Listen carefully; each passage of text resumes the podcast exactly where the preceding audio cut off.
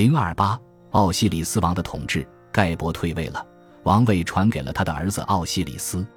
奥西里斯是与丰产、再生有关的神明，他死后成为杜阿特的主人和受祝福的死者的统治者。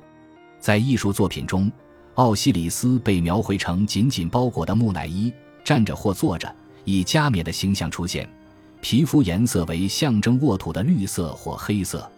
他手拿法老手中拿的那种权杖和连枷，脖子上戴着精致的项圈，头戴阿泰夫王冠。这顶王冠与法老的上埃及白冠相似，但在两侧多了两束长羽毛。有时候，阿泰夫王冠上装饰有日轮和牛角。